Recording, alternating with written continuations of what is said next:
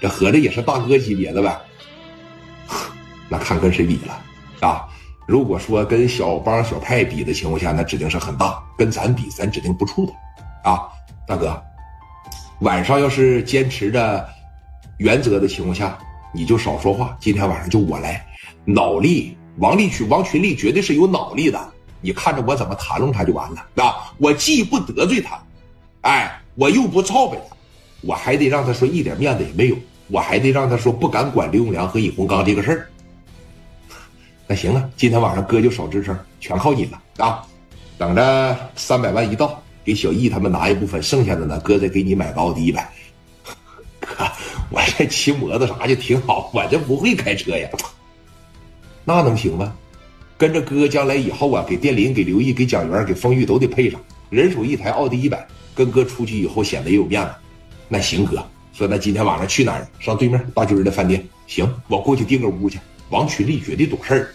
当时说，你看在对面大军的饭店里边订了个饭店。订了个包房，把菜儿什么的这也就准备好了。眼瞅着到了晚上六七点钟的时候，聂磊就再次的把电话打给了刘永良，告诉你啊，是提醒。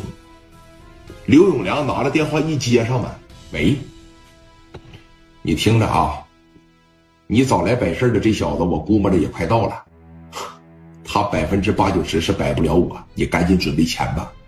到晚上十二点钟啊，这个还剩四五个小时了。你别在他身上抱太大的希望。如果说你在他身上抱太大希望的情况下，我就说句实在话，十二点以后我真容易让王胜补补你刀去。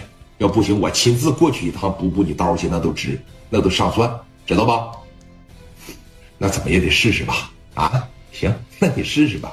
反正你还有几个小时啊，这边谈判肯定是会不欢而散。我这边给他免了一块钱的面子，你要是再不张罗钱的情况下，一会儿我上医院里边打折你一条腿，这是我说的。啊，电话咣这一撂下，刘永良当时，这到底行不行啊？啊，电话就再次的拨给了供电机，供电机当时在，喂，龚哥，哎，大梁啊，这到底行不行啊？聂磊刚才又给我来电话了，说你摆不了他。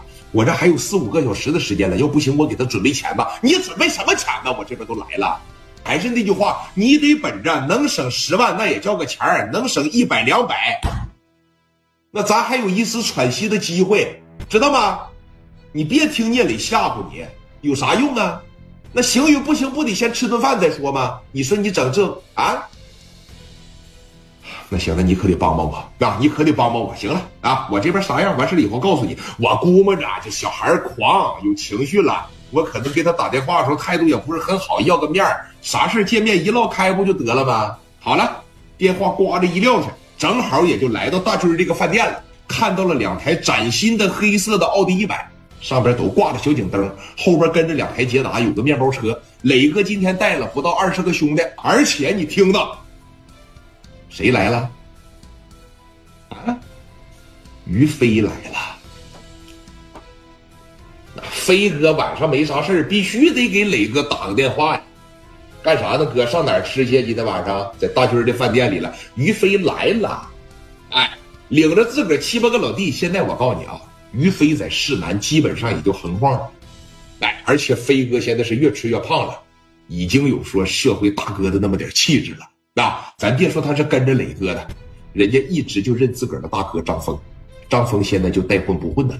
说实话，让聂磊收拾完以后，他也知道我老了，我岁数大了，我也混不动了。如果小飞跟着聂磊比跟着我更好，那我这边绝对是撒手。